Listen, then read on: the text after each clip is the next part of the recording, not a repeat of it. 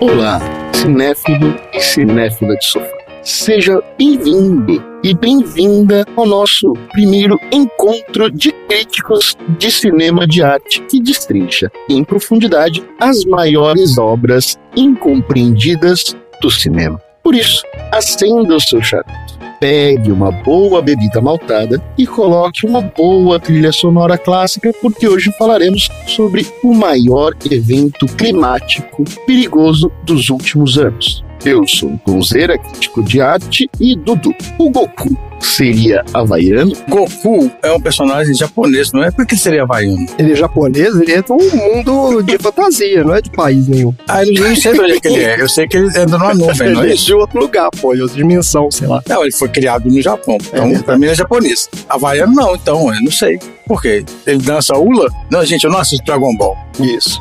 Andy, Hum, qual foi a pior tempestade que já pegou você desprevenida? Pior tempestade que me pegou desprevenida foi há sete anos atrás, quando eu cheguei na Austrália. Uh, Choveu quatro dias na sequência, muita água, desesperador. Eu não boas-vindas. conseguia sair de casa.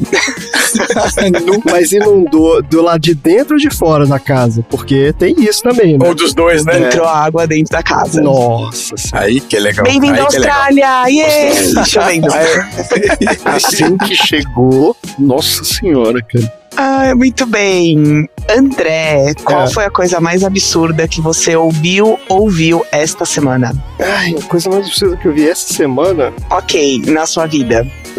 Não, peraí. Já... Não, na vida é muito amplo, né, não? Se na semana tá difícil, pode ser no mês. Se no mês foi difícil, pode ser na vida. Vai recentemente, vai recentemente. A coisa, olha só, eu recentemente. ouvi uma coisa absurda essa semana. Agora, assim, eu não, eu não lembro. Eu tava esperando uma coletânea de punk rock brasileiro e Nossa uma, uma Senhora. Música, é, uma música, o cara colocou um trechinho de uma fala de um general idiota qualquer daqueles lá da ditadura, e o general fala assim: a única democracia plena é a democracia autoritária.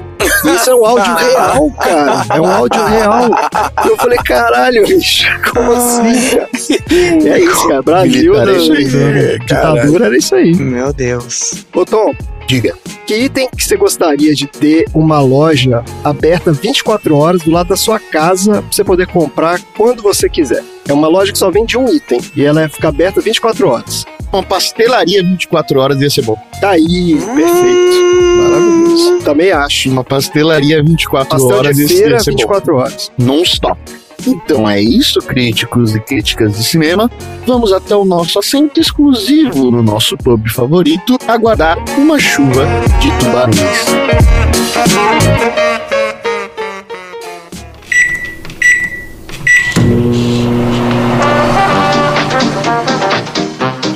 Melhor acordar ou fecha sua conta. Não, acordei. Acordei. Aí, você tem que ir pra casa. Eu não vou a lugar nenhum. Não é problema seu. É problema meu sim. Se o bar for atingido, eu fico sem. Sessão aleatória.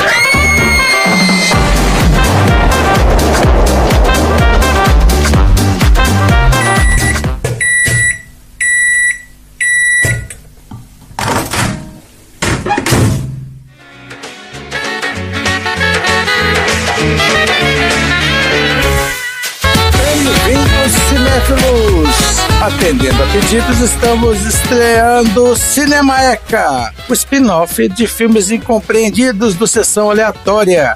E dia de estreia é sempre um dia especial. Estamos aqui para discorrer sobre os filmes bons e baratos, as obras de vanguarda que estão à frente do seu tempo. Estamos aqui com um quarteto de paladinos da justiça dos filmes que são esculhambados pelos críticos mal amados do mundo inteiro.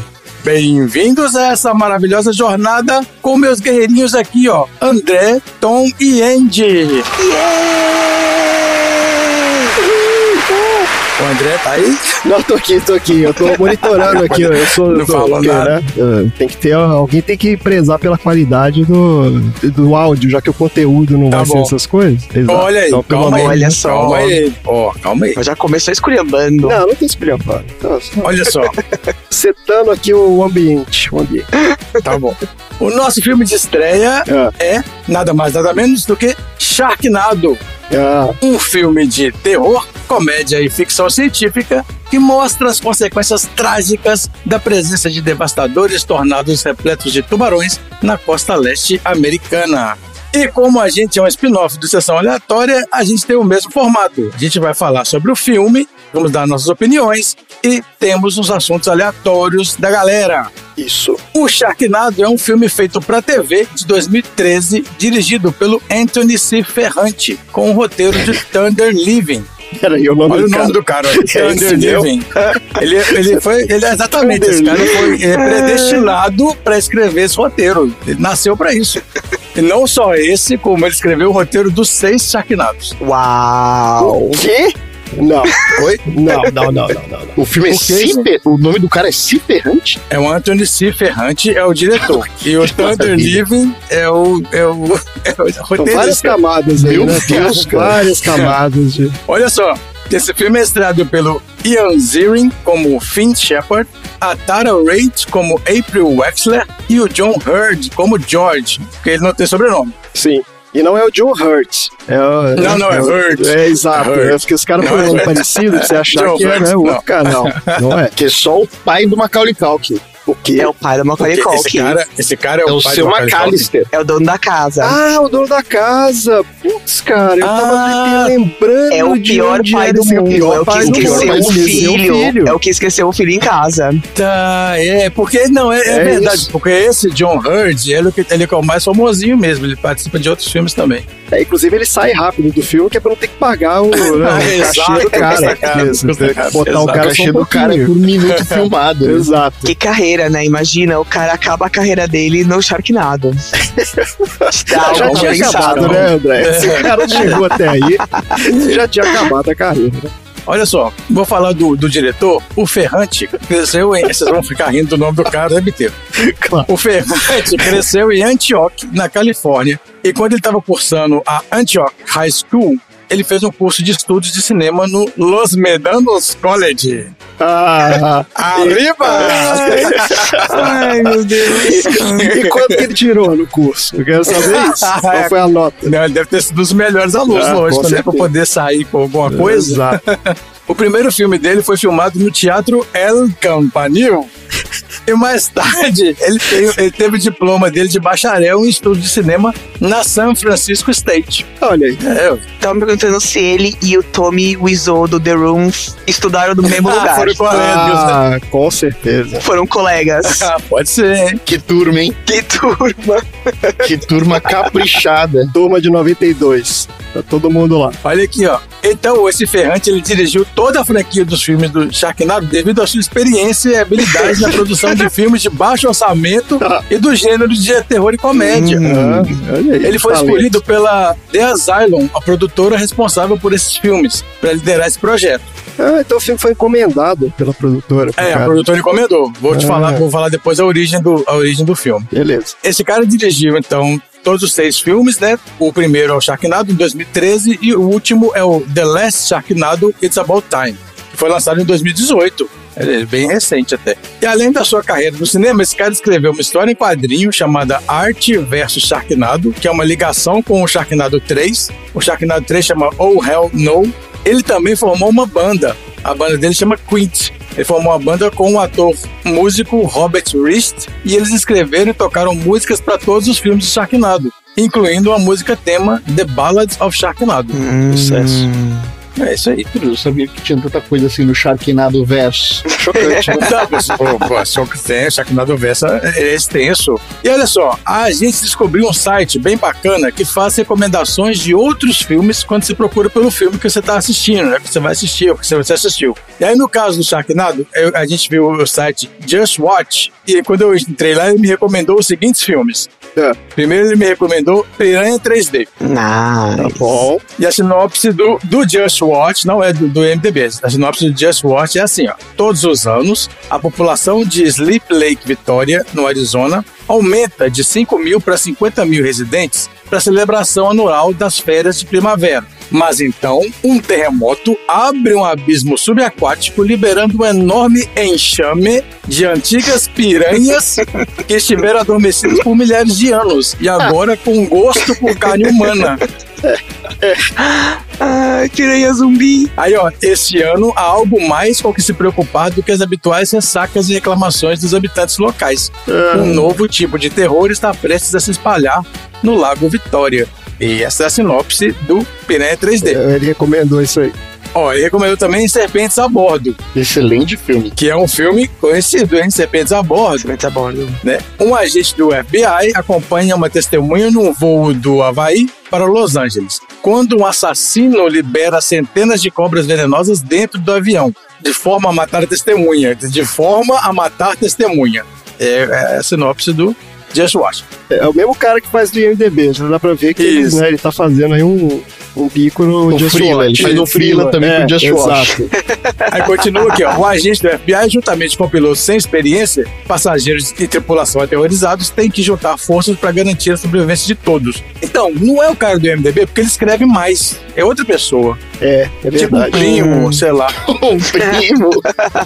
Ou então ele é o cara do IMDB, mas o, no IMDB eles deixam o cara escrever só duas linhas, né? E aí, tipo assim, não, libera sua criatividade. Ah, né? ele- ele- ele sem manda. limite. Tipo assim, faz o que você quiser. Aqui solta a coleira. Mas esse filme aí é com o Samuel Jackson, não é? Da Samuel Isso. Jackson. É, tem uma frase clássica. Qual que é a frase clássica? There are fucking snakes in the motherfucking... Mother, there are motherfucking snakes in the motherfucking plan. Uau, Isso aí. só. Isso é clássico. Impacto. Ó, tem um terceiro filme aqui, e o último que ele recomendou, que é o Rubber, o pneu assassino. É, ele fala assim, ó. A sinopse é assim, ó. Algures no deserto californiano, espectadores incrédulos assistem às aventuras de um pneu com poderes telecinéticos, misteriosamente atraído por uma jovem muito sensual. É isso, é isso. Caraca. Agora, esse me, esse me pegou, hein? Essa eu fiquei interessado. Mas a gente tem a sinopse do MDB, não pode faltar. Então, olha aqui, ó. Quando um tornado maluco invade Los Angeles, milhares de tubarões aterrorizam a população encharcada e o assassino mais perigoso da natureza domina o mar, a terra e o ar. É, é isso. É, esse aí é o filme do MDB. Filmaço. Pela nossa sinopse aqui, ó. O aquecimento global formou uma grande tempestade no litoral oeste dos Estados Unidos. É leste, não é oeste. Não, não, oeste, oeste, é Los Angeles. Eu acho que eu falei leste lá em cima, hein? É, mas não vai fazer diferença nenhuma. Claro que faz. Onde nos É, Estados Unidos claro que vai. um. Tanto faz, cara. Claro que É vai. isso. Claro que vai. Então, eu mudei o local. Olha aqui, ó. O aquecimento global formou uma grande tempestade no litoral oeste dos Estados Unidos. E essa tempestade gerou uma série de tornados gigantescos que pegaram um inadvertido cardume de 20 mil tubarões, contendo diferentes espécies, levando-os para a costa. Aí, a lenda do surf da região, o Finn Shepard é dono de um bar litorâneo badalado. E ao serem surpreendidos pelos Sharknados, o Finn se junta ao seu melhor amigo, a sua funcionária sexy e o seu cliente beberrão mais assíduo numa corrida frenética contra o tempo para salvar sua ex-mulher e seu casal de filhos da morte certa. E ele acaba se tornando o grande salvador do dia. E esse é o Sharknado. É isso. É isso. Apenas isso. Um, dois, três, quatro, cinco e seis, tá? Isso. Já resolvi todos, todos também, né? Já Tá valendo pra todos os Um outros. pacote de sinopses. Então vamos para as opiniões aí. Começando pelo mais polêmico aí, André. Você achou do Mais Sharknado? polêmico. Sim, com certeza. Ai, Deus. Olha só. Eu não tinha parado pra pensar nisso até o que você falou agora, mas então, assim, esse filme tem um significado mais profundo, né? Então é um filme sobre mudança Tem. climática, é isso. é um Isso, filme sobre exatamente. aquecimento global. Olha aí, é uma mensagem. Exato, isso, é isso é falado no Essa filme. mensagem eu perdi. Essa Nossa, mas mensagem eu perdi. isso não Isso é fica falado no claro. filme. Isso fica claro no Essa filme. fica mensagem eu assim. perdi. Não, não, não, não, não, não. Fica assim no fica. noticiário eles falam. É semiótico. Eles falam o tempo inteiro e eles falam também do aquecimento global, logo Tá no início. vendo? Ó, faltou atenção aí. Ah, viu? É um alerta sobre né, os perigos do aquecimento Exato. global. É uma olha, denúncia. Isso aí. É Ah, isso aí. perdi esse detalhe. É, você perdeu esse detalhe. Né? Que nada de que maneira olhe, não olhe pra cima. Sharknado é muito mais à frente do seu tempo. Pois é. Agora, e tirando isso, é uma merda inacreditável, né? Do início ao fim. Ah, como assim? Porque é um, Começou, é um começou. filme que não tem. Eu- olha só, eu tinha visto esse filme um tempo atrás, uns anos atrás, porque né, a galera fala, ah, Sharknado, não sei o que e tal. E aí eu peguei pra ver num, naqueles streamings na época do, da net, lembra disso? Você clicava lá no Net Now. Sim, sim. E botei, e eu não sabia que era uma zoeira tipo, completa do início ao fim. Achei que era um filme de verdade. E eu comecei a ver o negócio e eu falei, cara, depois de assim, uns 15 minutos, eu falei, não dá, não dá. É muito zoado, porque as atuações são uma merda. Não existe continuidade entre as cenas, porque os, uma hora tá chovendo, depois tá seco, depois chove de novo, depois tem um- uma enchente, Isso é uma depois é uma maluquice do caramba. Mas isso, na verdade, são os problemas Ah. da imprevisibilidade do clima, entendeu? É, Pode ser, né? é. Legal. É, Pois aqui, é. por exemplo, quando tem um enchente dentro da casa, mas não tem fora. Então, assim, de alguma forma, a água escoa pra dentro da casa dos caras, né? Então, Porque, assim, do lado de é, fora tá seco e eles estão numa colina, na casa no alto da colina, e ela tá. e os caras estão com água na cintura e ninguém, tipo assim, se você abrir a porta ali, não escoa a água, né? E tem aí, tubarão pra lado. Exatamente, esse é um dos problemas que pode acontecer com as mudanças climáticas, que é a mudança climática dentro da sua casa. Isso, Exato. É a pior mudança que A pode pior, acontecer. É é, isso aí. Exatamente. Né? E tem aí esse alerta, né? De né, vamos respeitar aí o reino animal também, né? Porque aquele- aqueles tubarões ali estão, né, claramente, estão se vingando também da humanidade de alguma forma. Pois é. Então é isso, gente. Eu, vou te falar que foi dureza, viu? É uma prova de amor assistir esse filme, uma prova de amor a todos vocês. Oxe. Olha, eu sou suspeita pra falar, né? Uma obra de arte. Ah. É uma obra de arte que poucos entenderão, entendeu? Ok, eu acabei de aprender sobre o efeito que eles fazem uma referência clara, que é uma consequência do aquecimento global. Que na minha cabeça, quando começa o filme, naquela cena que começa em um barco, tem a galera ali do México, eu falei. Clássico Hollywood, né? Vai colocar a culpa pro mexicano. Isso, né? Já começa com a xenofobia lá no alto, né? Exato, Já deu um plot twist no começo do filme, pra você ter uma ideia. exato. Eu falei, gente, vai ser culpa dos mexicanos, aí é por isso que querem construir um muro, entendeu? É culpa do imigrante Conecta sempre, tudo. né? Isso. Conectou tudo. Mas aí mudou, e aí maravilhoso, assim, porque os tubarões não morrem enquanto eles são arrastados por ventos super fortes, eles são super resistentes, Sim. né? Isso. É uma obra de arte, porque assim, a menininha, a garçonete, consegue. Ela tem que dar quatro tiros pra matar um tubarão, mas o carinha do Beverly Hills 90210 com um tiro com um Exatamente. revólver consegue matar, né? Fantástico. Isso. E eu não sei se eu posso dar spoilers nesse momento, Tá, mas pode, a pode, cena pode, final. Fica à vontade. podemos, Fica à vontade. Fica à A vontade. cena final que o cara abre o tubarão, ele resgata a menina, É, gente. essa, essa clássica. cena é demais, cara. É clássica. Aquela Essa cena cena assim demais. acabou, porque a minha irmã foi obrigada a ver essa obra-prima comigo. Ela tava do meu lado no sofá, ela não acreditava, os nossos olhos não conseguiam Não. conceber Exato. tanta genialidade. André, eu vou te falar uma coisa. Ninguém que está escutando isso aqui vai ver esse filme, então eu vou pedir pra você, por favor, descreva Tá a cena do que você tá se referindo aí, porque realmente, assim, merece uma descrição mais detalhada. Mas olha só, essa cena ela começa antes Sim, do é, helicóptero. ela começa antes. Ela, é- ela é construída, ela é construída. Eu, eu vou contar. A protagonista do filme, que é a menininha que trabalha lá no bar, que ela é obrigada a trabalhar de biquíni. Eu não vou nem entrar no, No mérito contexto. do assédio, né, no mérito do, ela do assédio, exato. exatamente. Mas vocês estão vendo toda a problemática que o filme denuncia, né? Exatamente, Exato. olha a genialidade. No começo dos anos. Isso é 2010, né? É, dois- é, foi 2013 isso. Ele 2013. tava antes do movimento do Me Too. Olha como ele foi assim, exato. visionário, É entendeu?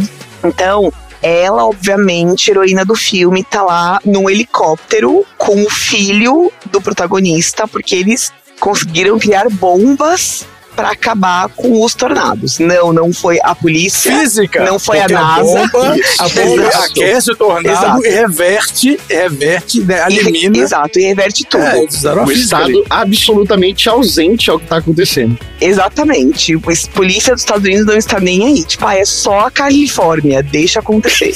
Então, ela salva a humanidade ou os californianos duas vezes. Na terceira, infelizmente, ela é levada para dentro do tornado no momento que eu vejo como uma grande homenagem ao filme Twister, né? Que é outro Eu filmado. achei que foi uma Ah, grande homenagem ali a Helen Hunt e o Bill Paxton, que ela não teve a genialidade de se amarrar com uma corda dentro do tornado como eles fizeram. Mas tudo bem, foi um, uma homenagem ali no meio. E aí você falou, meu Deus, coitada, a menina morreu, se foi. Não, não, não, não. Ela está viva, porque no final do filme, o mocinho heróico. Mas calma, quando ela caiu, ela foi engolida por um tubarão branco. Exato. Quando ela cai do helicóptero, ela é engolida inteira no ar. É, tem esse detalhe aí. Não é que ela caiu, o tubarão que tava voando no ar pegou e comeu a mocinha, nhaque, né? E a gente ficou aquele momento, né? Meu Deus, Perdemos. a heroína do filme, Perdemos, perdemos. é. Lágrimas pessoa, rolam, né, nesse momento. Novamente eu pensando, né? Hollywood de novo, o diretor muito visionário que fez, tirou o papel da mulher representando a miscigenação dessa indústria contra as mulheres. Não só dessa indústria, mas do planeta Terra, né? Sim. Bem, e aí até que chega o momento no final do filme, quando. Depois de cinco minutos, tá? O mocinho principal, aquele, o surfista, dono do bar, o empregador dessa mocinha. Isso. Ele consegue matar um tubarão que eu acho que ia cair em cima da filha ou da ex-esposa. E aí o tubarão meio que come ele também, mas ele, ele mata o tubarão de dentro pra fora. Porque ele tava com uma motosserra. Exato, ele tem uma motosserra, ele tá armado, ele mata o tubarão de dentro pra fora e não só ele mata o tubarão, como ele. O que que ele tira de dentro do tubarão? André, o que que ele tira de dentro do tubarão? Ai, meu Me Deus fala. do céu. É, Ele, além dele sair inteiro de dentro do tubarão, ele Hum. tira a menina junto. A mocinha. A mocinha. E bem, E aí aplausos E bem, no muito cinema. bem, O muito cinema bem. vem abaixo nesse E ela tava bem, ela só tava coberta de sangue, Tá sujo, um pouquinho sujo. só suja, mas assim, gloriosíssima. tranquilo. Aquilo pra mim foi assim, epítome. Eu comecei a gritar aqui dentro de casa, bater palma, dar risada. Minha irmã foi forçada a fazer a mesma coisa, não é mesmo? Ela estava sentada ao meu lado, assistindo essa obra-prima da sétima arte. Esse filme realmente demonstra as diversas camadas, porque o Dudu dando mais detalhes sobre os bastidores do filme demonstra o porquê o diretor tem um papel fundamental e por que que ele foi contratado, porque ele precisava fazer muito em termos de mensagem para a audiência com pouquíssimo orçamento. Sim. Vamos falar sobre isso. Então eram diversas mensagens que precisavam ser dadas nesta obra-prima e que não daria para ser feito com muito budget. Não daria pra fazer. Então ele conseguiu colocar diversos elementos chaves da nossa discussão pós-moderna sobre a relação funcionário e patrão, a luta de classes, sobre casais que se separam e devido às dificuldades do nosso tempo, eles se veem a restabelecer os seus laços familiares, a proteger os seus filhos, mesmo em que eles não tenham o diálogo correto naquele momento. Você tem a amizade entre o protagonista e o Bass, que é o amigo Sim. australiano dele. Sim. Então fala sobre a amizade entre nações. É um filme com muitas camadas. Tem uma outra, eu tava pensando aqui agora, e eu percebi uma outra coisa também que esse filme trata, que é a questão da crise alimentar nos Estados Unidos, né? Porque nos Estados Unidos as pessoas comem muito fast food e você tem, né, uma série de problemas aí. Eu acho que esse tubarão que comeu a menina, ele tava com esse o problema no trato digestivo ali também, porque, né, ele não consegue digerir a garota. Não consegue. Isso é uma questão, né, de, de Exato. alimentação aí, de, né, de saúde pública nos Estados Unidos. Pô, fica comendo fast food, não consegue digerir a pessoa. Isso aí é uma- é- Entendeu, André? Então, assim, quando, É, quando você várias com, mensagens, realmente. com muito peso na sua crítica, dizendo esse filme é um absurdo, É, na verdade é porque você também tem dificuldades pra digerir o filme, entendeu? Como diria o Dudu, é um filme que tem que ser assistido várias vezes, né? Dudu? Exatamente, Você consegue pescar todos esses... pra você. Aí, ó, pescar todos esses. Todas pra olha aí, ó. Ah, Fazendo um sinalzinho aqui, ó. olha Olha só. É, exato. Pescar. Então, Todas as mensagens, as camadas desse filme. Camadas. É isso mesmo. Então, gente, eu, eu falando assim, eu já assisti esse filme, tá, igual você falou, já assisti esse filme várias vezes. Teve uma Ah, época que ótimo. que eu fiz igual o Tom e eu fiz uma maratona de Sharknado mesmo, assisti O todos. quê? Claro. Tem E como, eu conheci esse fazer. filme num dia, que, num dia de muita chuva, olha só, sinal divino. Nem dormiu à noite. Falou, vai cair um num dia de aqui. muita chuva, Foi terror pra você, hein? Deu, é. e eu tava viajando, daí não tinha muito pra onde ir, aí eu simplesmente assisti os cinco Sharknados Gente, mas- em seguida, porque foi É porque na maratona. época, na época não tinha o Na sexto TV. ainda, né? Na Foi antes do sexto? Foi antes do sexto. Certo. Mas passaram os cinco na Passaram TV? os cinco na, na HBO, Olha Olha aí. só, olha aí. um atrás do outro. Muito bom. HBO já né, entregou pra Deus também, né? Nossa senhora. Vamos mandar aqui uma maratona Sharknado Não, hoje. você vai entender o seguinte, André. Tem, um- existe um nicho de pessoas que, se, se, que apreciam é, é, esses Isso filmes que são eu, eu sei, é, e é, assim, eu sei que é, existe. e tá aí. E tá aí pra Tá aí, gente né? Apreciar e desenvolver né, tudo que, que o filme tem pra mostrar pra gente. Tá ótimo. Sétima arte na sua cara.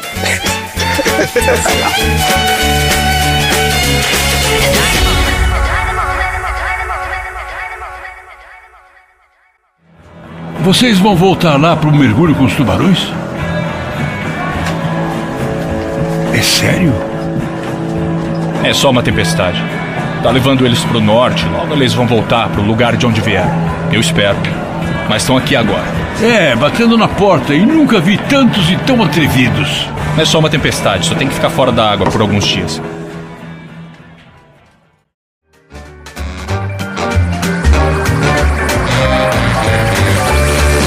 Olha só, deixa eu falar um pouquinho então da produção, da origem do Sharknado, hein? Ah, Olha a só. produção do Sharknado é três caras, né? Tipo, juntaram ali um dia e falaram, vamos fazer o filme. Calma, Jogue. Que mané três caras? Não, peraí, tem umas 10 pessoas, pe- pelo menos, né? Não é três caras, Ah, vamos lá. é uma pessoa.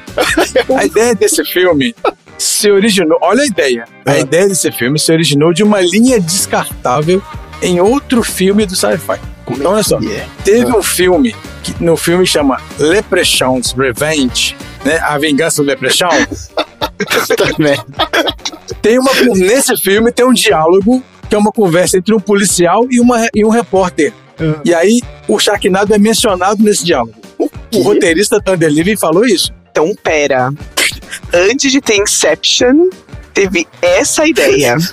Antes do Christopher Nolan colocar um filme dentro de um filme dentro de uma ideia, Não, que Christopher Nolan, gente? teve o Leprechaun com Sharknado. É, olha só. Olha só, olha só, o, é, é, isso aí é o, é o. Como é que chama aquele negócio entre os filmes? É o. Ô, gente, esqueci agora. Easter É egg? o easter egg. Exatamente. O Leprechaun, a, a vingança do Leprechaun é o easter egg do Sharknado. Porque assim, o diálogo é o seguinte: no filme tem uma cidade que está sendo cercada por Leprechauns. A Na Irlanda, cena é né? essa. Uma cidade na Irlanda. Não sei se é Irlanda, porque eu não assisti, mas eu vou assistir pra saber. Tem uma cidade sendo cerca- cercada por leprechauns e aí alguém fala assim: Nossa, espero que não sigamos o caminho daquela outra cidade. Eles nunca se recuperaram após o golpe do Sharknado. Olha aí. Olha só. E aí, Alguém se viu obrigado a fazer esse isso, um dos executivos falou assim: E a gente então devia fazer um filme chamado Sharknado.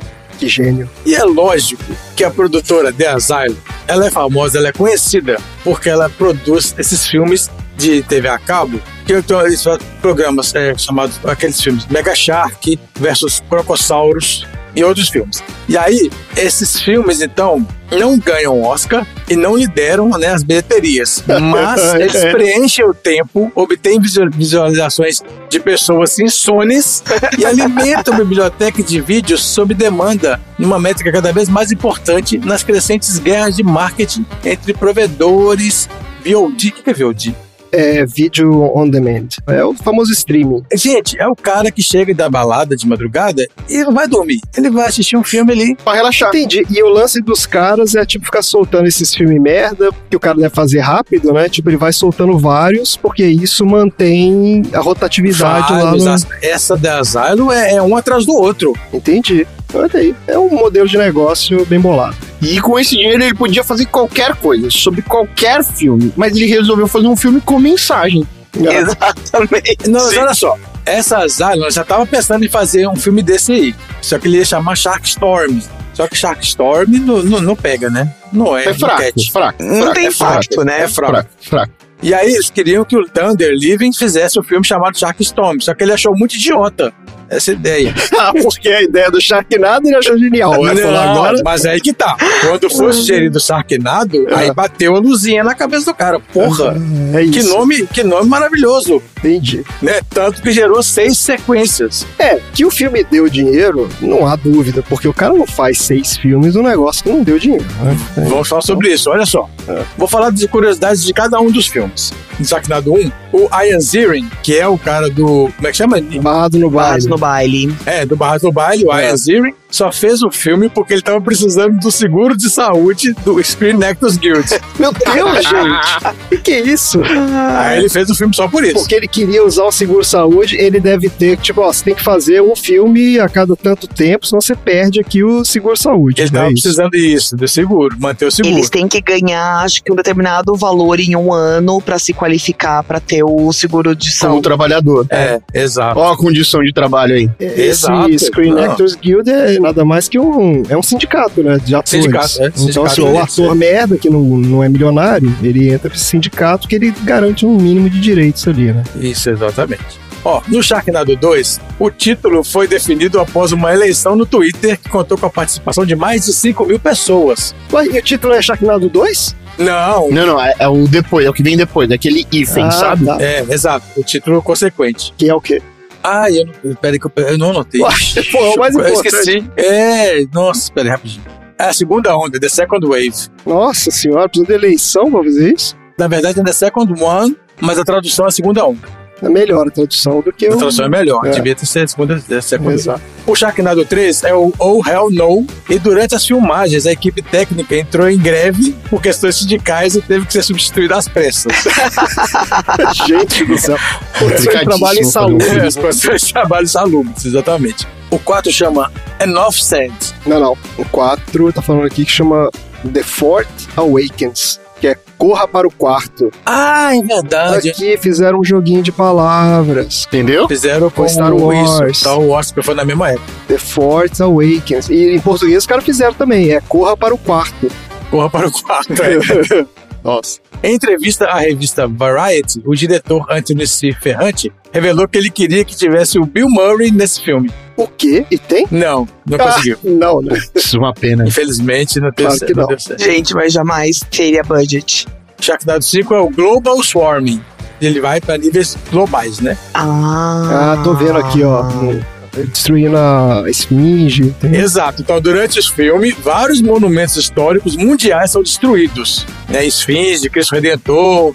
Só que o mais surpreendente é que enquanto essas construções estão sendo destruídas pelos tubarões, a torre de Pisa fica reta, ficou consertada. Oh, Ah, tá bom. Então, tipo assim, o Sharknado desentorta a torre. Olha aí. Olha só. que bonzinho. No Sharknado 6, é It's About Time. É quando eles voltam no tempo para tentar evitar o primeiro Sharknado. Pera, o surfista constrói uma máquina pra voltar no tempo. Não, eu tô impressionado que vocês não assistiram os seis filmes, gente. Que absurdo. Tem que O assistir. sexto eu perdi.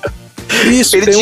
um, o quinto, no quinto ele vai pro espaço e volta numa nave. Ele volta, na verdade, não volta na nave, ele volta em cima de tubarão. Nossa, precisa E no sexto, no sexto ele volta no tempo. Ô, gente, eu vou te falar Só que dá mais vontade de assistir. tem na, Exato. na capa do filme aqui tem o Sharknado, né? Que é o, o tornado com os tubarões, e tem o Tiranossauro Rex aqui do Sim, lado. porque eles voltam no exato. eles vão voltar no pra pré-história Isso, exato. resolver o problema. Nesse seis, a curiosidade é que aquele podcaster, o Alexandre Ottoni, do site Jovem Nerd, ele faz uma ponta no filme como auxiliar de um pescador. Ele tá lá no Sharknado 6. Ah, Ah, é? O Alexandre Ottoni, o Jovem Nerd, Ah, o Jovem Nerd tá no Sharknado 6. tá no Sharknado 6. Ah, Tá caramba, vendo? Tem que olha aí. assistir, tem que assistir. Aí tem filme. que ver. E olha só, Cada um desses filmes foi realizado com um orçamento variando entre 1 e 1 milhão e meio. Não é possível. Mas assim, quanto que, cada, que, que esses filmes renderam no total? Vocês chutem, chutem aí. No total, você diz pra os mais de seis 100 milhões. juntos? Os seis juntos. Os juntos. Cara, centenas de milhões, eu acho. Centenas de Ah, milhões. seis juntos, Não, não, eu não, acho que é uma gente. faquinha, eu acho que é uma franquia de bilhões. Não, Bilhões, você Só acha? de direito de TV, que isso? Não. Ó, cada um custou entre 1 e 1,5, hein? Cada filme. Eles devem ter faturado aí uns 5, 6 cada um, vai. Eles vão ficar Mas, surpresos. ah, eu acho que é mais. Eu acho que tá nos 200 milhões. 200 milhões, Ed, 5, 6, André. Não, não, eu acho que é 5, 6 cada um. Eu acho que. Ah, não, eles 5, 6 ficariam- cada um, É, uns tá. 20, 30 eu jogaria, vai. 30 milhões. 30 milhões. É. Tom. Não, pra mim tá na casa do bilhão. Pelo menos deveria ser. Tom, você tá mais perto, Aí, mas é 750 milhões. aí é, Que é óbvio. não é com- Gente, Mas Claro. é óbvio. É, óbvio. É óbvio. Primeiro, ó- olha, olha a Olha. genialidade do cara. Eles mantiveram o mesmo formato desde o primeiro, Exatamente. com os mesmos custos, os custos baixos e, e o rendimento. Você tá doido. Só vai tornando proporções maiores. não, mas espera aí, esse rendimento aí é de bilheteria de cinema ou isso é o cara considerando todo. tudo? Tipo, Não, tudo. Ah, tudo. Merchandising, foram todos, é, foram todos pra TV. Todos lançados Ah, pra TV. pra TV. E aí não alguns, né? Mas alguns cinemas abrem, né, a- as Ah, sessões esse cinema que a André vai. Esse que ela gosta de ir pra ver o The Room aí deve ter Sharknado. desde 2013 até 2018. Em cinco anos, 750 milhões. Cara, ó, parabéns. Eu tô Gente. aplaudindo aqui o Agora, Anthony exato. O Eu cara sabe esse fazer modelo dinheiro. de negócio dos caras é infalível. É isso, é isso Mas mesmo. não é chocante, porque eu tava lendo, André, que no, pro último filme, o surfista, que é o Ian Ziering, só o cachê dele foi 500 mil dólares. É isso aí. É, é- é claro, é a partir do momento que o cara vai ficando mais. É, o filme vai ganhando projeção, né? Eu espero que ele tenha negociado uma parte desse profit aí também, de quase um bilhão, né? E não, e, e o público não deixou, por exemplo, que os protagonistas saíssem assim. A ex-mulher dele, ela, ela ia sair do filme, eles iam tirar ela, e o público não deixava.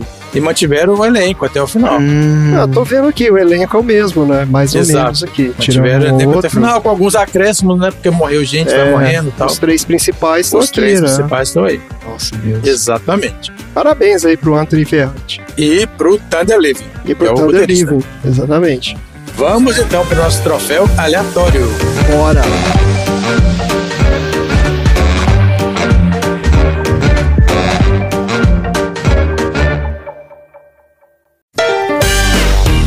Troféu aleatório.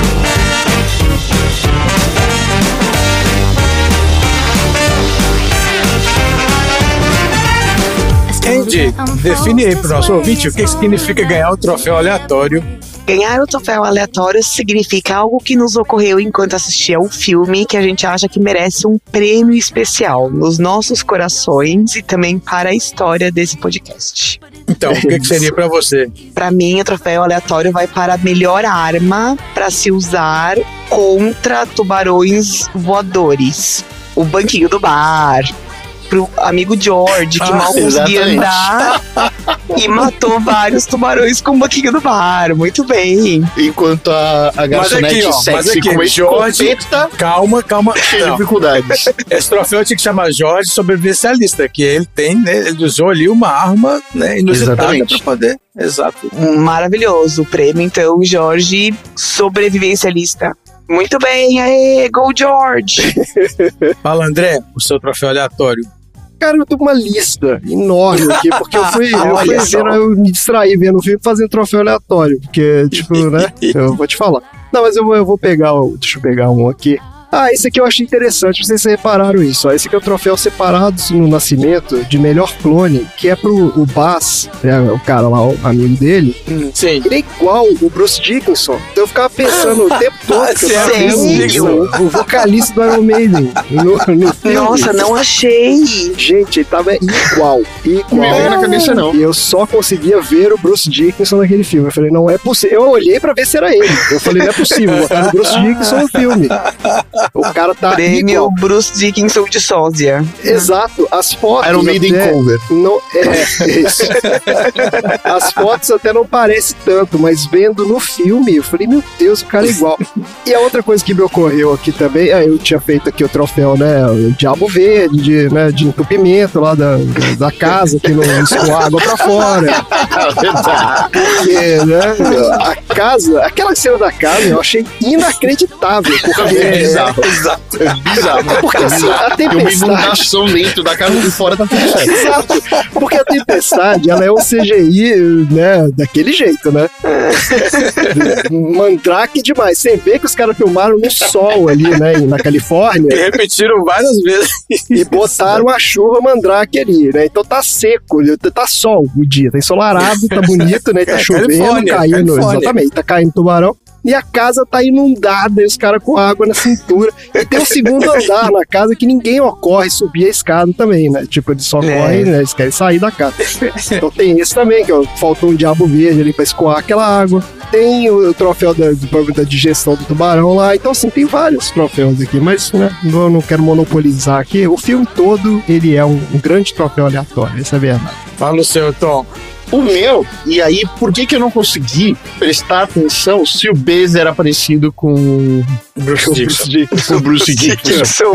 Porque eu fiquei, na verdade, muito combalido com a situação física do Bess, porque ele tem um problema gravíssimo de efeito sanfona capilar.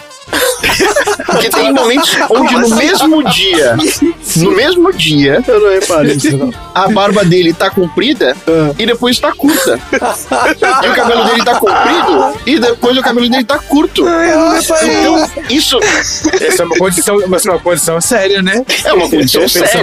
capilar. Exato. Porque o que é o tempo, gente? O, o tempo é uma invenção humana, entendeu? Então não importa. Além dele, dele causar grandes danos na sua autoestima, ele te dá uma imprevisibilidade absoluta no visual. Porque você não sabe como é que Hum. você vai chegar no lugar onde você quer chegar, como é que você vai sair de casa, como é que você vai chegar em casa, já porque muita coisa pode acontecer. Sua barba pode ficar comprida, pode ficar curta, pode ficar sem barba, pois pode é. ficar careca, você pode voltar pra casa com um topetão. É, é muito difícil, cara.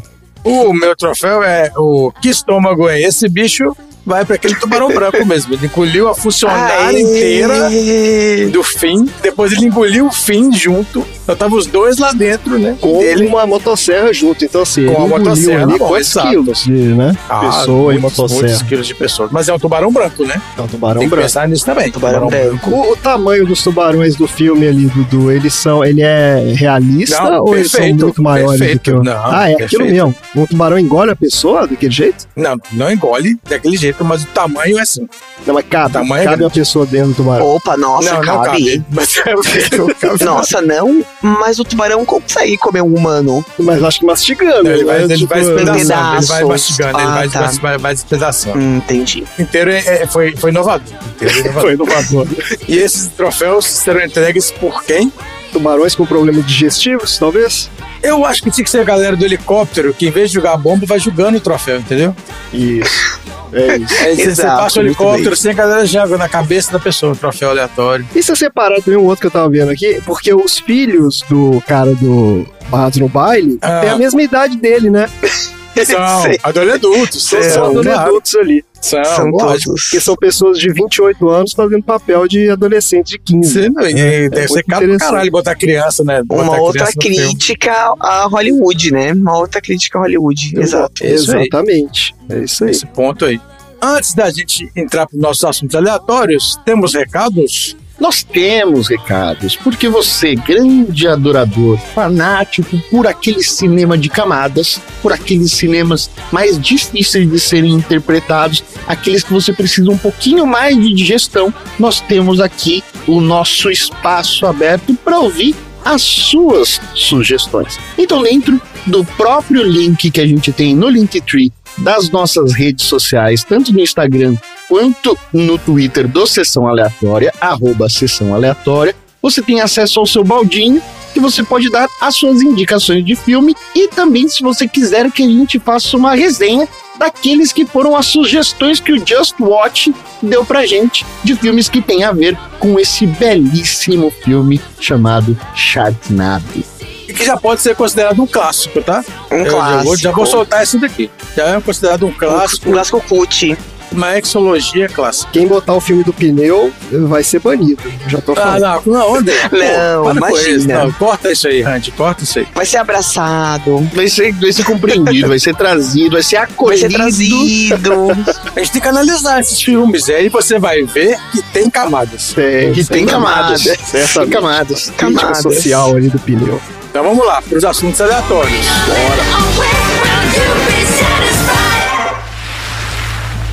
Temos que ir para um lugar alto. Pegue a rodovia, é mais alta que a rua. A saída 10 para 405 vai dar quase em Beverly Hills. Não tem como o mar ir tão longe, não tem.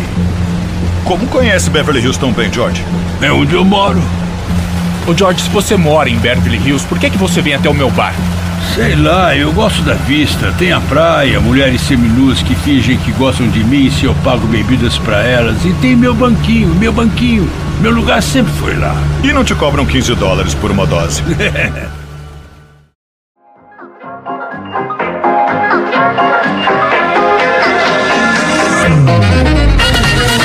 André, qual seria o seu assunto aleatório da semana? Ai, meu Deus. Vamos lá. Boa parte da ação desse filme maravilhoso que a gente assistiu aí, né? Uma hora e meia aí edificante que a gente passou vendo esse troço, se passa em uma das cidades mais conhecidas e icônicas do mundo. Localizada no condado de Los Angeles, Califórnia, Beverly Hills é famosa por suas mansões luxuosas, celebridades e estilo de vida opulento. Então hoje nós vamos conhecer mais sobre Beverly Hills. Olha aí, Solta o som aí, my boy! my boy. my boy. Essa é para pouco. Não é? Eu quero ver quem vai pescar isso Essa aí. é para pouco. Where I come from isn't all that great. My automobile is a piece of crap. My fashion sense is a little whack, and my friends are just as screwy as me. I didn't Ó, a área onde fica hoje localizada Beverly Hills era uma terra árida habitada pelos índios Tongva. E seu primeiro contato com os espanhóis aconteceu em 1769 com a chegada do Gaspar de Portolá, que é um oficial da coroa espanhola que foi nomeado o primeiro governador da Califórnia. Esse cara foi lá para estabelecer missões franciscanas e garantir a posse daquela área lá para os espanhóis. Só que a região era muito inóspita e só foi colonizada de fato 70 anos depois, em 1838, quando a terra foi concedida a Maria Rita Valdés Villa, que era viúva de um soldado espanhol. Ela construiu o rancho Rodeio de las Águas, que acabou passando por diversos donos né, ao longo do tempo e foi usado principalmente para a criação de gado e ovelhas. Até 1900, quando ela foi comprada por uns magnatas do petróleo lá, uns caras chamados Burton Green, Charles Canfield e Max Ritter. Esses caras encontraram petróleo lá no rancho, só que a quantidade era pequena, então eles não, não era viável é, explorar comercialmente. Daí eles decidiram usar o terreno para um outro tipo de empreendimento. Eles lotearam a área onde ficava o rancho e projetaram um bairro residencial de luxo. Seria um dos mais sofisticados do país. Os caras já tiveram essa visão, assim, do nada. Exato, eles acharam que ali era um lugar interessante, né? Falou, pô, vamos fazer aqui um, um negócio diferente. Né? é, o ar- Foi um risco, né? Que o cara, o cara fez. Ah, de luxo? Como assim? Exatamente, porque não atraíram. Na verdade, a venda dos terrenos não estava indo bem.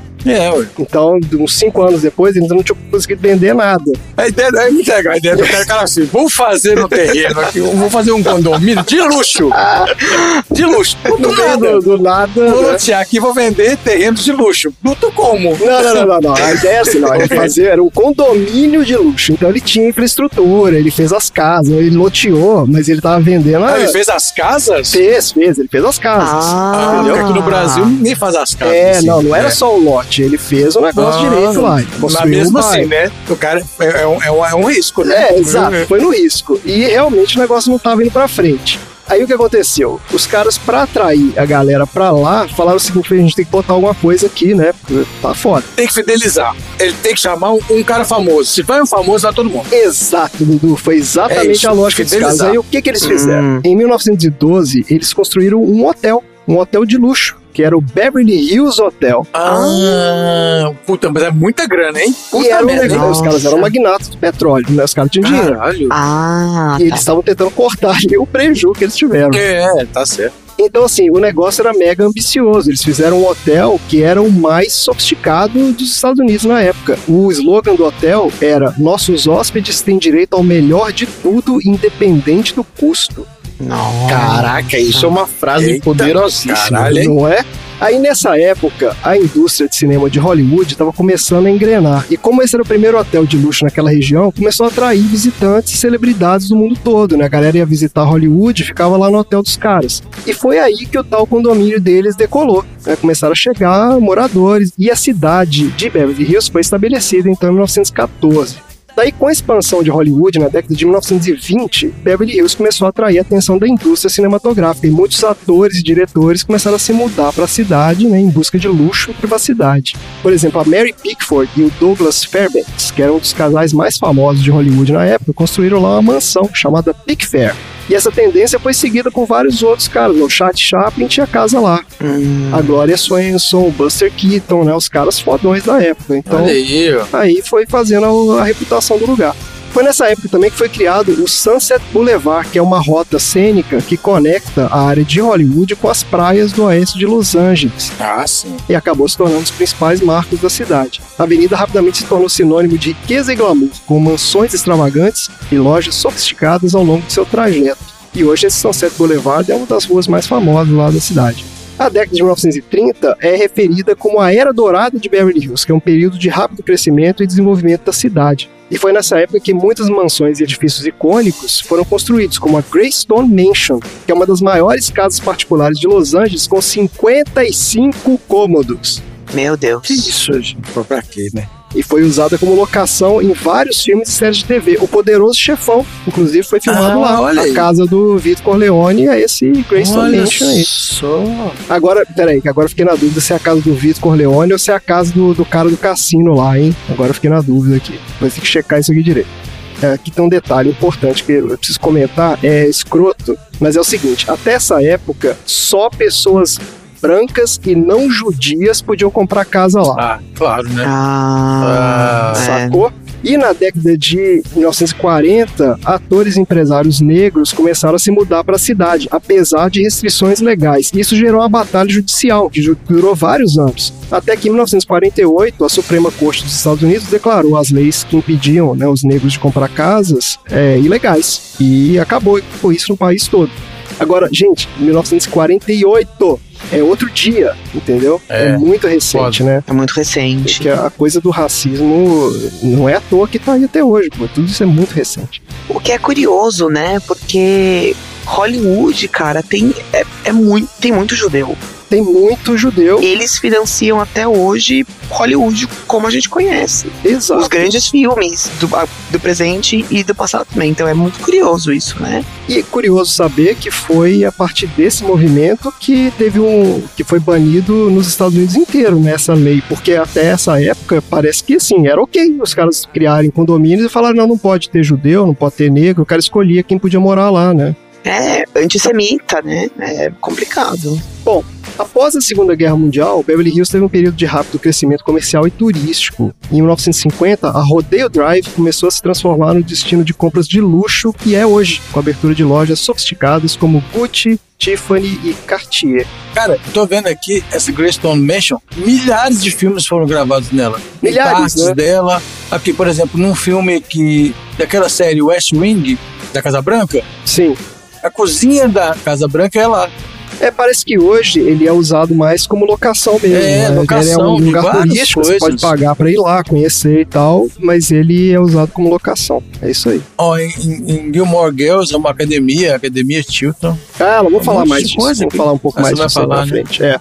Ó, nos X-Men, tá lá, ó, do Xavier é a Greystone Mansion. Também, olha, é, a cidade acabou se tornando então um destino turístico popular, atraindo visitantes do mundo todo que querem experimentar o estilo de vida opulento das celebridades do mundo do entretenimento. Temos curiosidades aqui sobre Beverly Hills, ó. A loja mais cara do mundo fica na Rodeo Drive, lá É no? Beverly Hills. Não, é uma loja chamada House of Pigeon.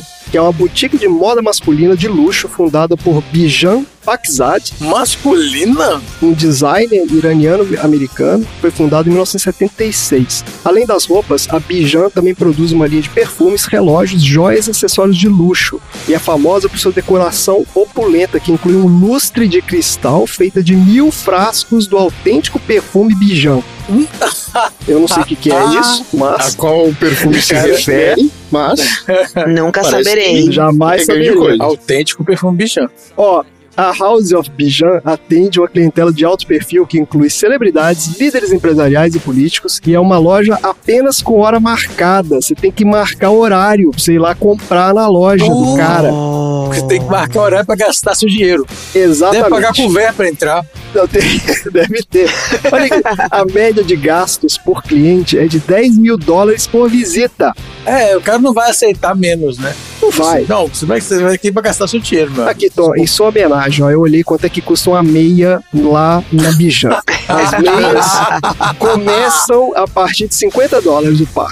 250 reais. Aí, ó, eu comprar uma meiazinha chavosa, meia na canela. Os ternos começam em 15 mil dólares. Meu Em Deus. 75 mil Começam, reais. começam. Começa, não, isso aqui é o, né, é o que você vai dar pro seu... O cara consegue comprar uma meia. É, pro manobrista, você vai dar pra ele o terno de pro 15 mil dólares. Exato. E os nomes de alguns dos clientes mais conhecidos da loja estão permanentemente gravados na janela da frente, né? Que aí você tem lá o Barack Obama, o Schwarzenegger, Michael Jordan, né, essa galera que compra lá. Olha só. Uma outra curiosidade aqui, Tom, eu te perguntei no início, ó, o negócio da loja 24 horas, ó, Beverly Hills tem o primeiro ATM 24 horas de cupcake do mundo. Olha aí. Ele fica na confeitaria Sprinkles Cupcake. Você pode comprar lá o cupcake. Agora o negócio é o seguinte: ele não é aqueles vending machine, sabe qual é que você bota o dinheiro lá e o cupcake tá ali dentro? Não é assim que funciona, não. Você compra o cupcake na maquininha e o cara faz na hora. E Ah, sai o na cupcake hora. feito na hora. Entendeu? 24 É, horas. 24 horas por dia. só. É isso aí. Beverly Hills ainda é uma cidade que se orgulha de não ter hospital, cemitério, outdoor e nem fio de telefone ou energia elétrica visível. Ah, isso é da hora. Não me parece uma coisa pra se orgulhar, não ter hospital, né? É, eu acho que o não ter hospital é uma coisa meio preocupante, né? Por que, que eles são orgulhosos É uma disso? coisa meio esquisita. É, tipo, nossa, não temos hospital. Se você passar mal, você vai morrer. Tipo, nossa. Nós não temos hospital. É estranho. É, mas acho que porque evita o transtorno de ambulância passando. Se, se É isso, né? É isso. Eles não querem exatamente. Tá querendo dizer que, ó, não vai ter encheção de saco, não vai ter ambulância, não vai ter sirene, não tem nada. Mas com tanto de gente que mora lá, principalmente os ricos e, e famosos, quando eles passam mal, Ele liga pro médico e o médico vai na casa dele. André, o Ah, cara não vai no é hospital, é entendeu? isso mesmo. O cara faz no hospital na Exato. casa do, do milionário. Eu acho que é isso. Exato. entendi. E ainda, ó, um último ponto aqui, é a cidade com a polícia mais rápida dos Estados Unidos. A média histórica de tempo de atendimento chamados é menos de um minuto. Então, Você chama a polícia, o cara em 30 segundos tá na sua porta lá. Agora, Beverly Hills se tornou conhecida mundialmente nos anos 80 e 90 graças à sua representação em programas de TV e filmes populares. Né? Foram esses filmes e séries que ajudaram a moldar a imagem da cidade como um local de riqueza, glamour e estilo de vida extravagante. Então vamos lembrar aqui de alguns dos filmes e séries que se passam em Beverly Hills, ou tem fortes conexões com a cidade. ó. Eba!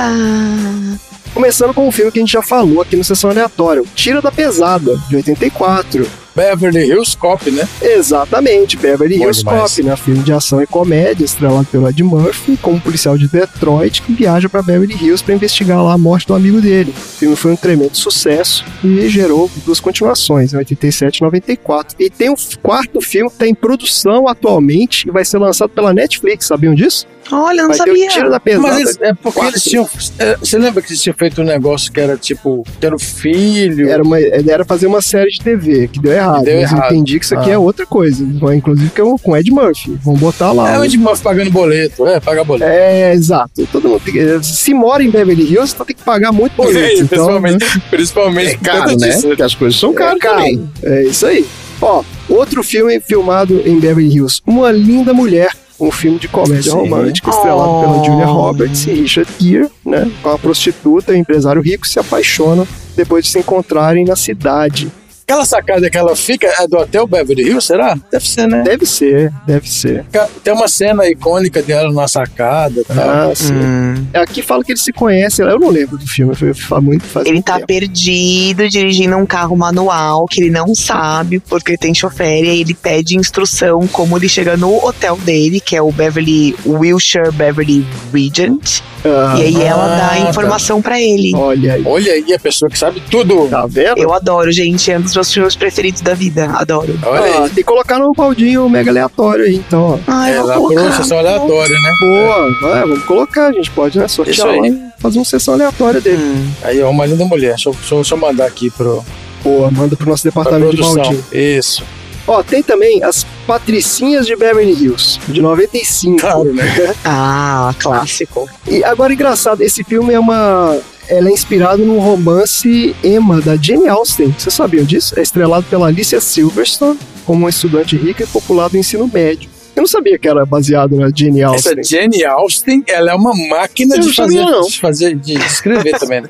Ela é uma máquina de lançar livro de, de romântico, esses negócios. É, ela fez esses romances é- é, de isso, época, né? essa E eles é fizeram uma foda. versão, é, uma versão É. moderna, Isso. Patricinhas de Beverly Hills.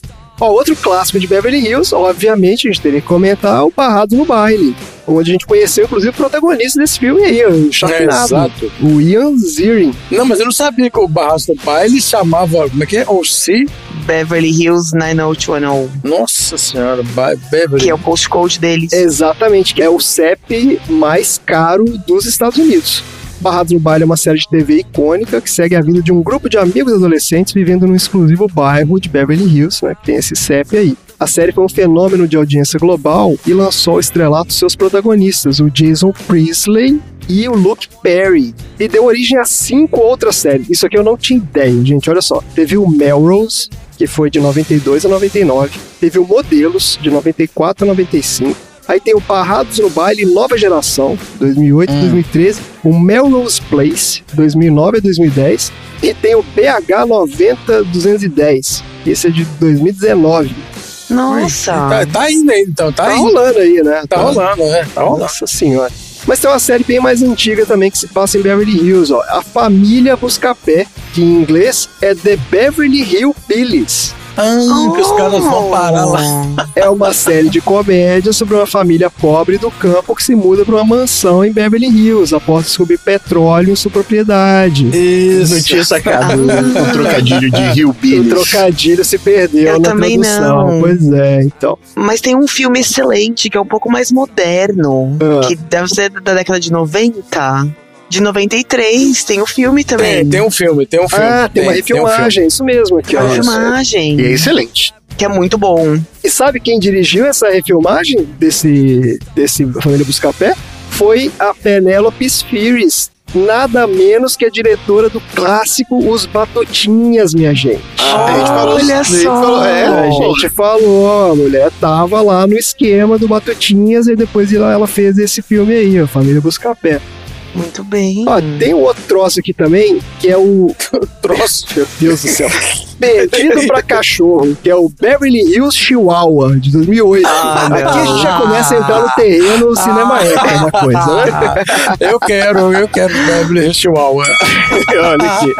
É um filme de aventura e comédia estrelado pela Drew Barrymore sobre um chihuahua mimado de Beverly Hills que se perde no México e embarca uma jornada para encontrar o caminho de casa. O filme foi um sucesso de público e deu origem a duas continuações, Perdido para Cachorro 2 e Perdido para Cachorro 3 Viva la Fiesta, 2012. Meu Deus do céu. Ó, tem o Ninja da Pesada, de 97, comédia com Chris Farley, e conta a história do Haru, um órfão que é encontrado ainda bebê por um clã de ninjas e é criado por eles. Ah, esse é muito bom. Esse é muito bom, Chris Farley.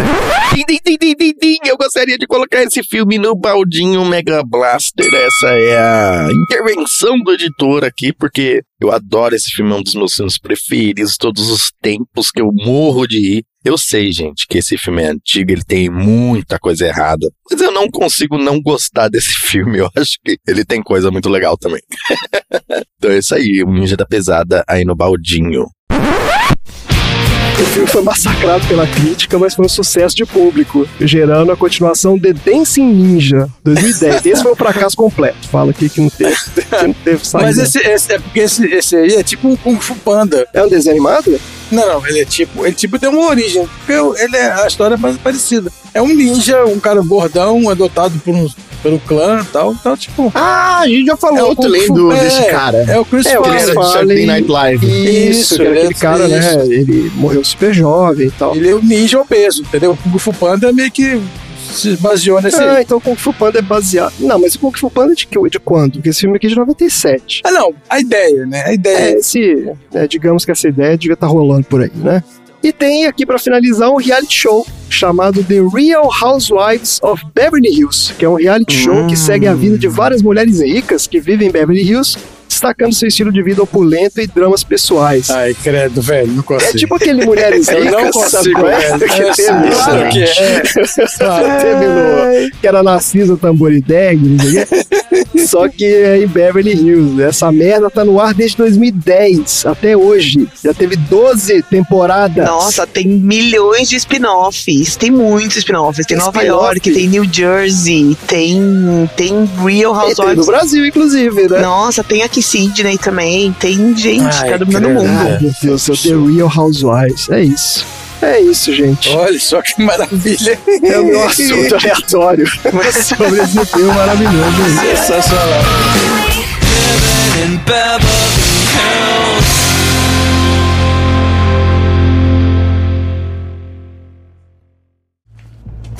Se você conseguir colocar uma bomba bem no meio dele, poderá equalizar isso. Mas se errar, estamos ferrados. Ah, esquece. Você quer morrer de jeito nenhum. Eu sou o único que pode fazer isso. O Bob e a Noelle não sabem voar. O que foi? O seu filho aí, ele quer entrar num helicóptero e jogar uma bomba dentro de um tornado. Não, é muito perigoso. É, Cuido dele, vou ser a atiradora. Eu já disse que não. Pai, a gente tem a chance de salvar milhares de vidas, talvez mais. Você sempre me ensinou a ajudar os outros, eu vou. Ele tá certo.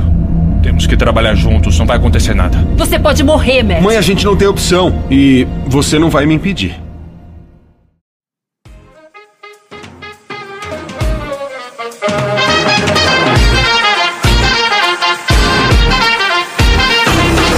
Então vamos lá pro próximo assunto aleatório. Andy, qual o assunto aleatório? Então, meu assunto aleatório é ligado às camadas, todas as camadas que essa grande obra-prima que a gente assistiu nessa uma hora e meia tem. Reflexão. Reflexão. Então, eu estava vendo o filme e quando eu assistia o filme, eu ficava me perguntando o que o Tom está pensando. Olha só, e aí eu Olha o Inception aí.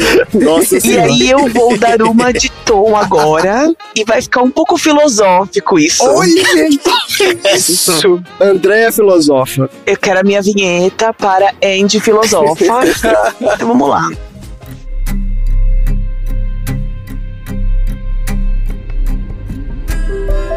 Qual o sentido da vida? Quem sou eu? Quem é você? Penso, logo existo? Andy Filosofa.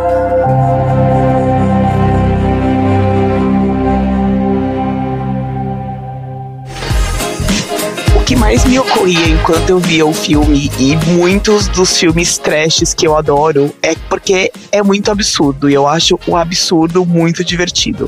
E aí eu comecei a me questionar, tipo, gente, mas o que que é absurdo? De onde vem essa concepção? Então, primeiro, então, vamos lá, vamos voltar lá para o começo dos tempos e pensar. Vamos olhar a etimologia de absurdo.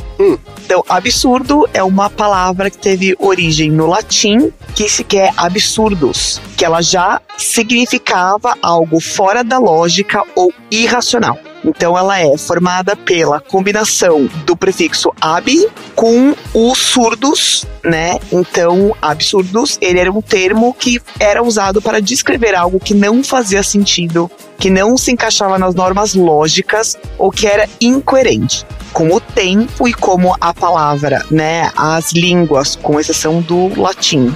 É um organismo vivo né? Então ela evoluiu para denotar algo que é extremamente ilógico, irracional ou sem sentido aparente, como é entendido atualmente. Vale mencionar que o Brasil, esse país maravilhoso, né? O absurdo é usado para algo extremamente ruim, extremamente bom, né? Então depende muito de como você vai falar. É, tem o famoso ai que absurdo. Exato. Mas aí, Andy, continuando filosofando, comecei a pensar, tá, mas de onde vem esse movimento, né? Que eu pensei assim, cara, deve existir um, um movimento do absurdismo. Olha aí. Muito bem, pois ande filosofando, fomos achar então a raiz de um movimento filosófico que se chama absurdismo, que ele é um movimento filosófico que surgiu no século XX e que ele aborda a busca de significado e da condição humana em um universo aparentemente sem sentido. O absurdismo, ele teve suas raízes na filosofia existencialista. Então, o existencialismo, ele enfatizava a liberdade individual e a responsabilidade pessoal. Mas aí chegaram a galera que gostava do absurdo, tipo esse grupinho aqui do Cinema Eca, eles rejeitaram essa noção de que a existência humana ela só poderia encontrar um significado objetivo.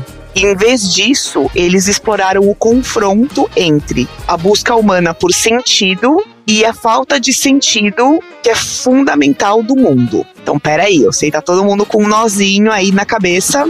Pois é, é. O absurdo. Absurdo não é o Camus, não é? Que é o cara do absurdo? Exatamente o Albert Camus. Então, ele foi um dos principais filósofos dessa linha absurdista. Foi o Camus que ele ficou muito famoso pelo O Mito de Sísifo, que eu pessoalmente não cheguei a ler esse livro, mas eu li O Estrangeiro, que é um livro muito bom.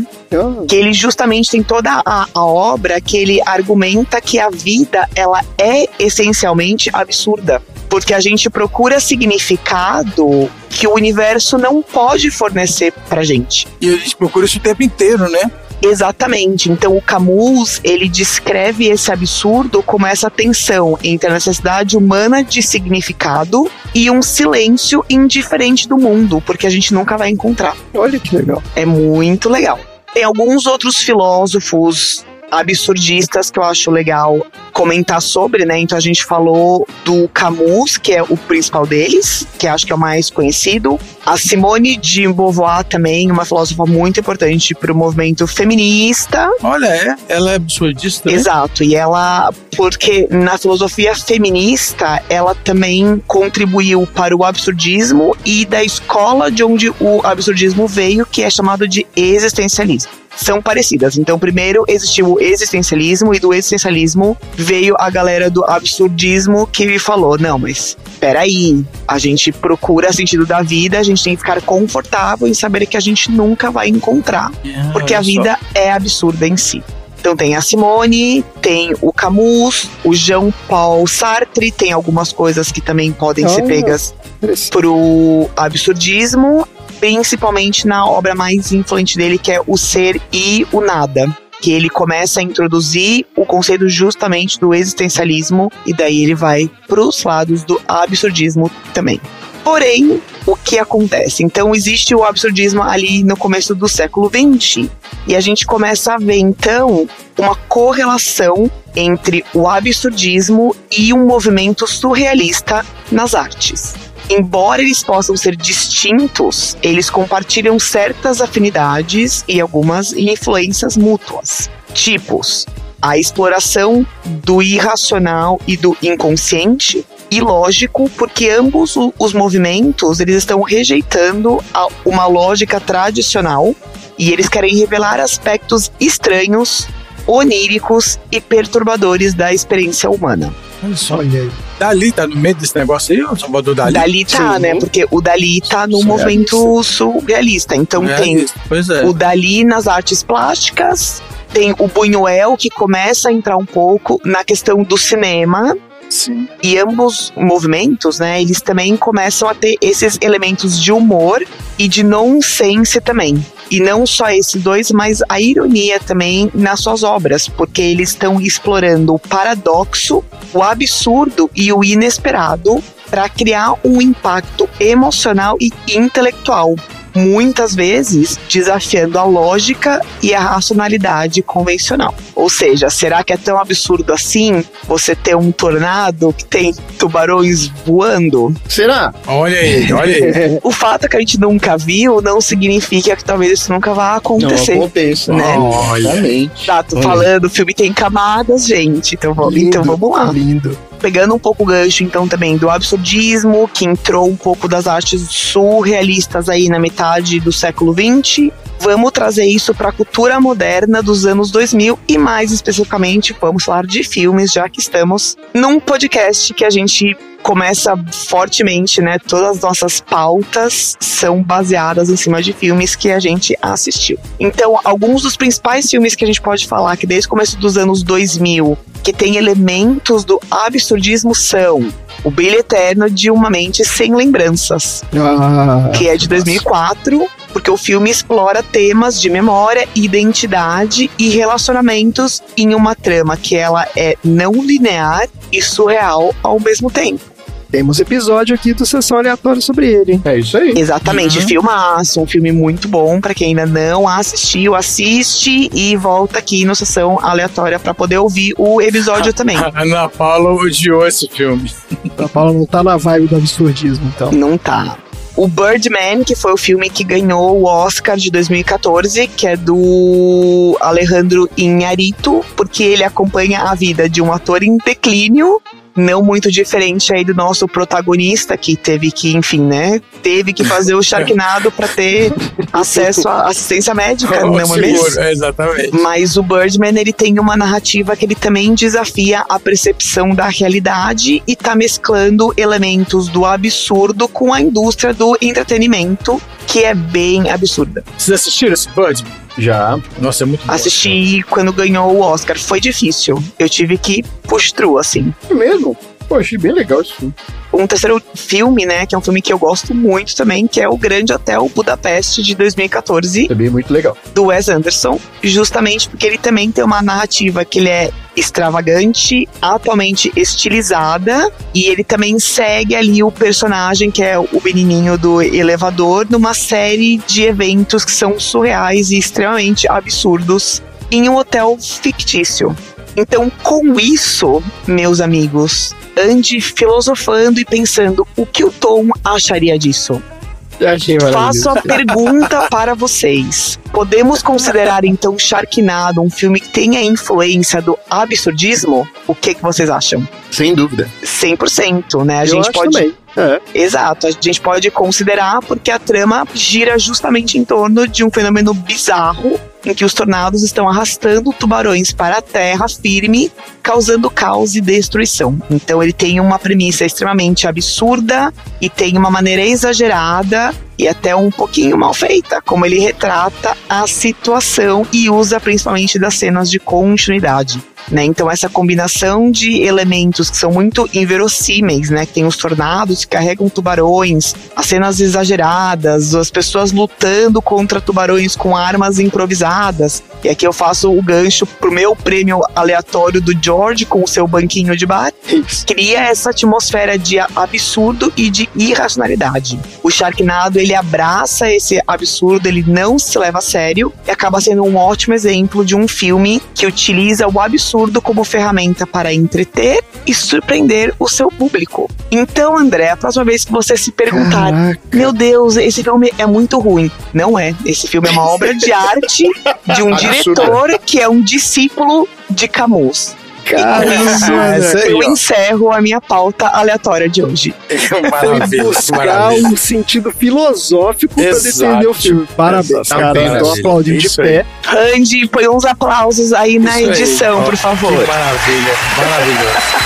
Sensacional.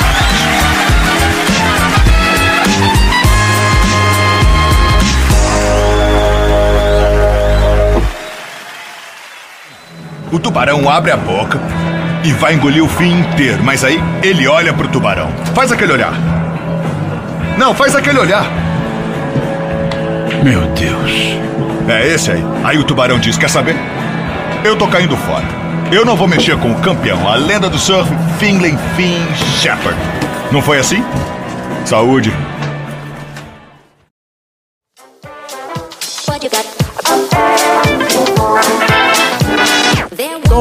Sócio aleatório. No filme desta sessão maravilhosa, nós É. tivemos o protagonista que era um surfista e dono de um bar. Sim. Sim. Isso. Que precisava pagar as contas da sua pensão. Acontece que, pra mim, assistir o filme, como a Andy disse, era muito difícil, porque tinha muitos temas aleatórios. E assim, o que eu estava pensando era muita coisa. Mas teve um determinado momento em que o cara atropela o tubarão e antes dele atropelar o tubarão, ele faz um hang loose pro tubarão. Caraca, velho. Eu vou te falar esse E filme. essa foi, uma, foi um dos momentos em que eu tive uma crise de riso. Eu tive uma crise de riso. Que ele faz um hang loose pro tubarão e atropela. E aí, num determinado momento, eu falei assim: eu tinha esquecido a palavra, eu tinha esquecido se, ele- se aquilo que ele tinha feito era um hang loose ou se era um aloha. Tem diferença. Qual que é a diferença? Mas aí tem, tem diferente, tem total diferença. E aí eu resolvi aprofundar um pouquinho mais no meu bloco turisteira sobre aquilo que é o significado do termo aloha. Olha aí. Olha só. Solta a vinhetinha, Randy. Sejam muito bem-vindos, senhoras e senhores, ao Turisteira.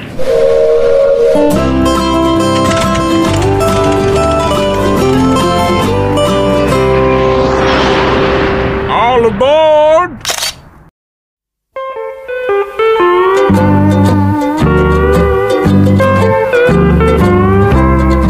Olha só, o termo aloha contém mais de uma camada, assim como o nosso querido filme. A primeira delas, que é aquela mais superficial, é de que aloha é na verdade uma saudação, do estilo daquela que a gente ilustra no início de qualquer coisa. Ou quando a gente vai desembarcar, ou quando a gente é recebido, inclusive no aeroporto do Havaí. O uso do aloha como emprego de uma saudação inicial ou também de uma despedida é, na verdade, um simples oi e tchau. Aloha, nesse primeiro momentinho aqui, na parte mais superficial, ele é um oi ou tchau. E é isso mesmo. Só oi ou tchau. Ah, O Aloha, ele é oi e tchau. Os dois. Oi Ah, e ele é tchau. tipo tchau. Então, É, tipo é tipo italiano. tchau, né? italiano. e falar, Italiano. Ah, e aí, galera. É aloha. Ou você pode falar, tô saindo fora, aloha pra você. Aloha. Na Itália também, o tchau, ele é tanto oi como tchau. Você pode Olha falar aí. tchau o tempo todo. Mas o aloha é uma palavra que carrega múltiplos significados e interpretações. Ah, como um enredo complexo, repleto de camadas e nuances, como o nosso querido filme. Para alguns, o aloha é um simples cumprimento de olá, com um toque especial de boas vibrações, mas para outros, aloha na verdade significa amor, compaixão, gratidão e harmonia. É como se fosse um filme que pode ser assistido, na verdade, de diferentes ângulos. Não só por uma estética pop do cinema, mas também pelo absurdismo da nossa filosofia. Olha aí. Oh, Isso depende, na verdade, da perspectiva de cada espectador e da sua capacidade de digestão do filme. Mas, na verdade, a camada mais profunda é que Aloha tem as suas origens nas tradições ancestrais do Havaí de séculos atrás. É como se fosse o início de uma trama épica repleta de lendas e mistérios sobre esse tema. Os antigos polinésios com seu espírito aventureiro, navegaram vastos oceanos até conseguir encontrar um arquipélago de deslumbrantes ilhas havaianas. E aí eles trouxeram consigo a sua cultura rica e vibrante, incluindo o próprio termo aloha. Mas se a gente for aprofundar o significado, na verdade a gente vê que aloha é um acrônimo, ou seja, cada letra dela significa um elemento. O A vem da palavra original chamada akahai. Essa palavra da língua havaiana tem como significado a bondade, que é expressa como ternura, como o afago da mamãe, cuidados com a esposa, a camaradagem entre amigos, etc. O L de aloha vem de lokahi e é um termo na língua nativa dos havaianos que passa uma ideia de unidade, que é transmitida e repassada, além de ser expressada como uma harmonia. O O significa olu, olu, que também é um termo pelo qual você transmite um sentimento, um estado de espírito de cordialidade. E o gesto, o comportamento condutor e revelador desta qualidade de Olu. Olu é, na verdade, o afeto. E o H vem de ha, aha. Ah, não é possível. É, vem do azererê. Ah, é, ah, não, não, não. O cara tá risada. inventando. Ha, ha, ha. Apesar de ser um termo bastante exótico, esse termo, na verdade, evoca aquilo que não está relacionado a qualquer tipo de soberba. Ahá significa humildade e discrição que deve ser demonstrada pelo meio da modéstia enquanto comportamento. Peraí, ahá significa isso? Então é. Não, é, como é que é? Ha, ah, ha, ha. Ha, ahá. Ha, ah, ha, ha. Ahá, ah, Não, é, não, é ha, ah, ha, ha. Ahá, ahá, ahá. Ah, ah, Não, ah. não, não. É, Ó, calma, tá confuso calma. isso, Eu vou, eu vou soletrar, eu vou soletrar. Soletra. Vamos lá. H-A, depois A-H-A de ahá, Aham. Ahá. então fica ha, ahá, e depois um A no final. Então é ha, ahá, a. que significa humildade. Olha aí. Oh. E a última letra Ah. significa arronui. É, que é empregado para diversas ocasiões em que você se necessita de um tempo para si, mas também está ligado à persistência, à perseverança para se alcançar algo. É a mesma coisa como se fosse um elemento de paciência para conseguir conquistar aquilo que se quer. Ah, que fofinho. No século XIX, o Aloha começou a ganhar popularidade fora do Havaí, expandindo-se também para além das telas cinematográficas. E um dos caras responsáveis pela disseminação do termo foi o rei Kamehameha. Ah, O não. quê? Ah, que é isso? Ah, não, pelo amor. Aí eu li isso e não. falei, não é possível. Não é possível. Não é Que possível. Eu falei, "Mas não, eu tô sendo enganado. Aí eu fui atrás de saber quem foi o, o rei Kamehameha III. E não é que existe o rei Kamehameha III. Existe uma dinastia de reis Kamehameha. Olha isso. Olha o plot twist. Nossa, Kamehameha. Hã? Hã? É, isso Kamehameha. é Ball esperado. Kamehameha.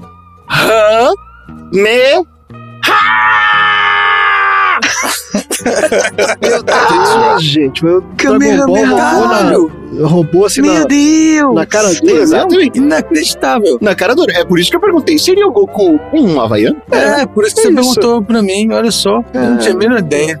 Chocado.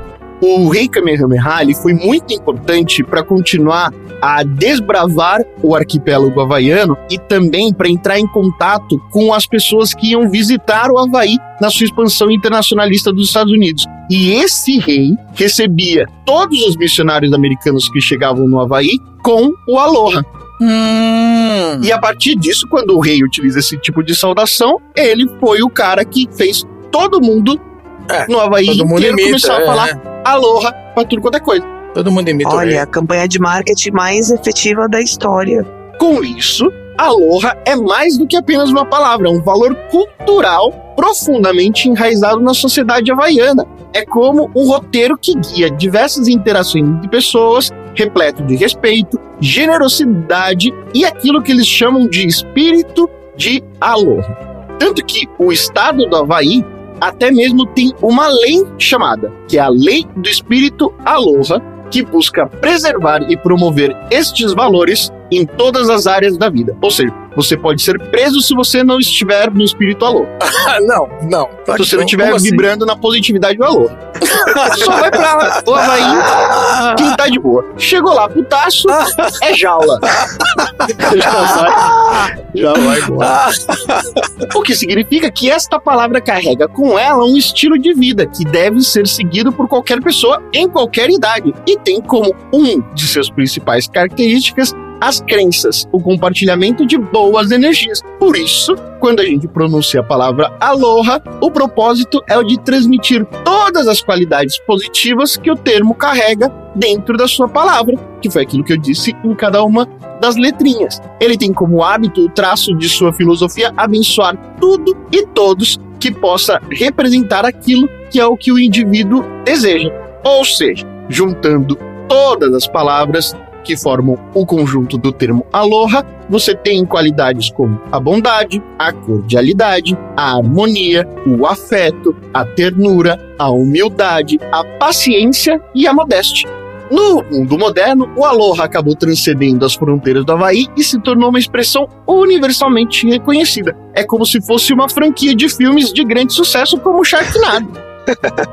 o aloha é usado como uma forma de conexão uma maneira de transmitir boas energias e amor, mesmo quando estamos separados por grandes distâncias. O Aloha no universo cinematográfico também deixou lá a sua marca. Um dos primeiros filmes a referenciar o termo Aloha foi um filme chamado Hawaiian Buckaroo, de 1938. Desde Olha então, só. Aloha tem sido mencionada em várias outras produções cinematográficas, muitas vezes como um símbolo de amor, paz e felicidade. É como se fosse um easter egg, um momento especial que fãs de filmes adoram descobrir e celebrar. Mas, como em qualquer grande filme, há também algumas controvérsias em termos em, em, em torno do uso do termo aloha. Alguns argumentam que o seu significado original foi diluído e acabou se tornando banalizado pelo uso generalizado e a comercialização desse termo. Mas também muitos defendem que a disseminação do aloha ajuda a espalhar os valores positivos que ele representa, como uma mensagem de esperança e união entre as pessoas.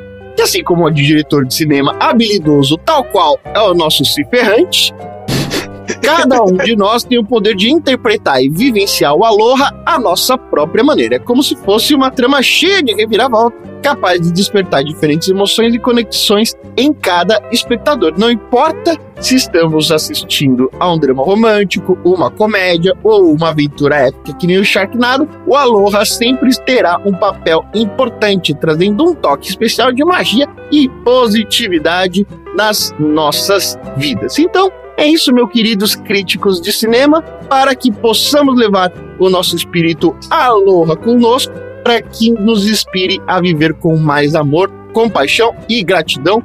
É como diria o nosso querido Keanu Reeves, que fala pouco, mas mata todo mundo. O aloha é a verdade, a bondade e o amor incondicional. É uma expressão de respeito, hospitalidade e união. Então é isso. Aloha para todos. Aloha! Olha aí, olha aí, aloha. que maravilha, coisa boa. Muito bem. Muito bom, gente. Você tá vendo o que o Sharknado nos proporciona? Nossa, Uma onda aprendi de muito hoje. positividade. Exato! Ah. Uma onda de positividade, cheia de tubarões fazendo aloha pra todo mundo. Exatamente. O, o Sharknado foi, foi aquilo que trouxe de mais good vibes até hoje. Olha Não é? Olha aí. Good vibe. O que, que a gente aprendeu com o Sharknado e com os assuntos aleatórios? Eu aprendi que a vida é absurda e não Olha precisa de significado. É isso. A vida é isso aí e o Sharknado é isso aí e a vida que segue. Eu aprendi sobre a fantástica região desenvolvida de Beverly Hills. Maravilhoso. Eu aprendi sobre o significado de aloha. Olha só, eu tinha parado no El Chano Havaí. Aprendi muito mais hoje. Ula ula daqui pra lá. Ula ula de lá, quebra-quebra daqui. Maravilhoso.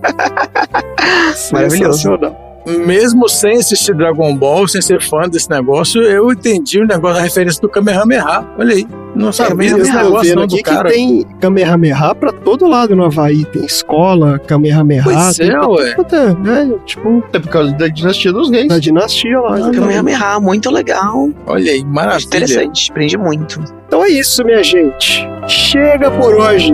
Fala aloha!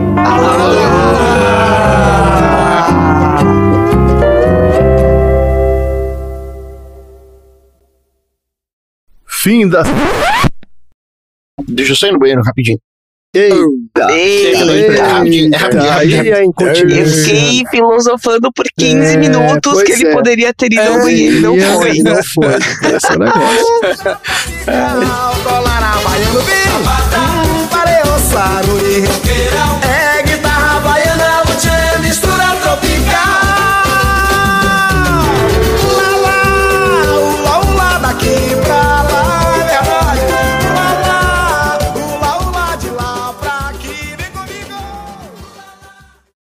Fim da sessão.